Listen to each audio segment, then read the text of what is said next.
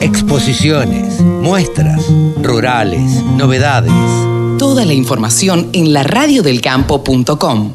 Ministro de la Producción de la provincia de Santa Fe, Daniel Costamaña. Buenos días, gracias por atendernos acá en esta presentación de en Buenos Aires de Agroactiva. Sí, muy contento. Realmente Agroactiva es un poco el espejo de la provincia de Santa Fe. Es producción, trabajo, inversiones. Es miles de productores y cientos de empresas productoras de, implementos agrícolas que la ponen en la vanguardia de la producción nacional y nos posibilita estar en más de 30 mercados internacionales. Mucha tecnología, mucho trabajo, eh, mucho trabajo santafesino, arraigo, producción de empleo, eso es el interior de la provincia y es lo que esta muestra posibilita, que todas estas empresas puedan mostrar el avance y el crecimiento que año a año se tiene en materia tecnológica que puede llegar el productor, la realidad del productor agroactiva, con, con posibilidad de inversión? Bien, yo creo que el sector está, no creo, estoy convencido de que está bien.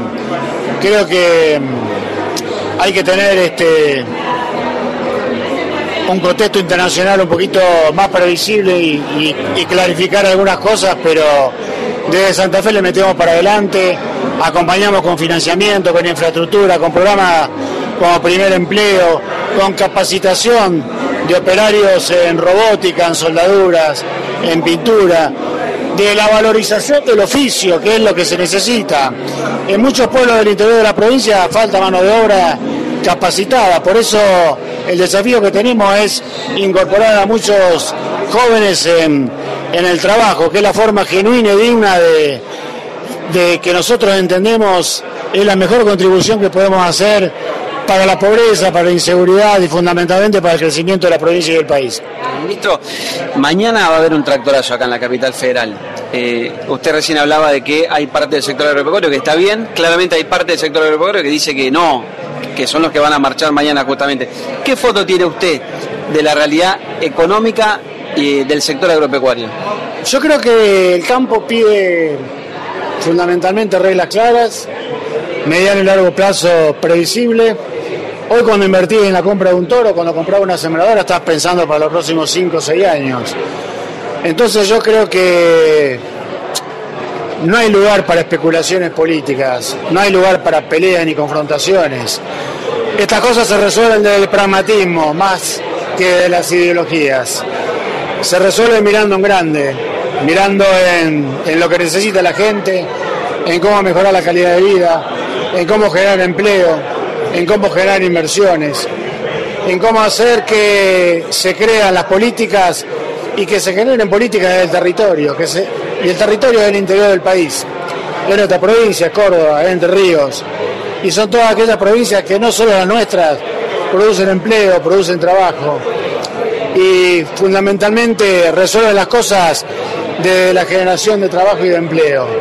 Yo creo que la forma más genuina y más digna de llegar a la noche a tu casa, ver a tus hijos, contarle cómo te fue en el laburo, compartir cosas y soñar por un país grande. ¿Eso no lo está haciendo el gobierno nacional?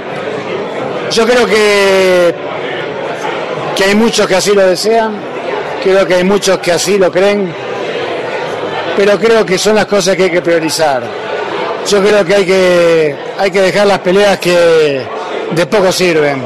Hay que construir juntos, hay que abrazar al sector privado, hay que abrazar a los que producen, a los que laburan, a los que invierten y a los que creen en el país serio que todos queremos. La última de mi parte, eh, Daniel, usted habló en la presentación de tasas diferenciales para los productores. Eso es clave.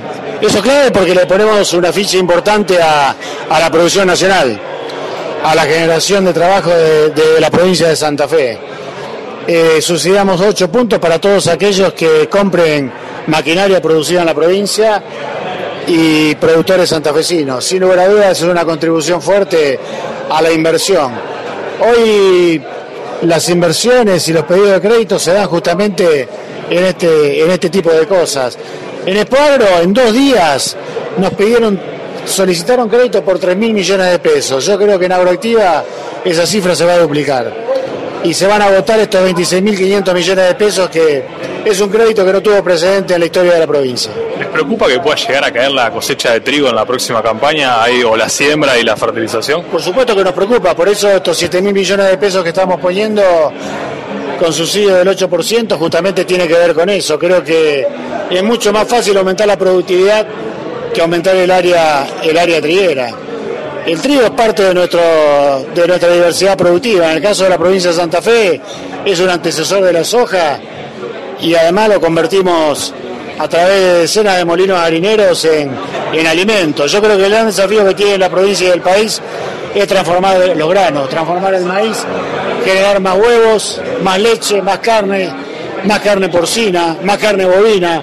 Yo creo que hay que ser previsibles y hay que sentarse antes del inicio de cada campaña a que la generación de políticas se haga en forma conjunta con todos los actores y que sean políticas federales. ¿Menos retenciones puede ser más producción de trigo o no necesariamente?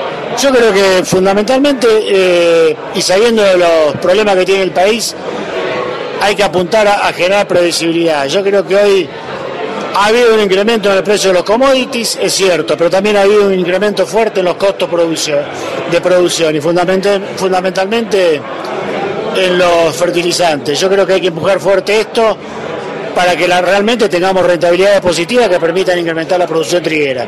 Gracias, ministro. Gracias a ustedes. Todas las voces, todas las opiniones. La radiodelcampo.com.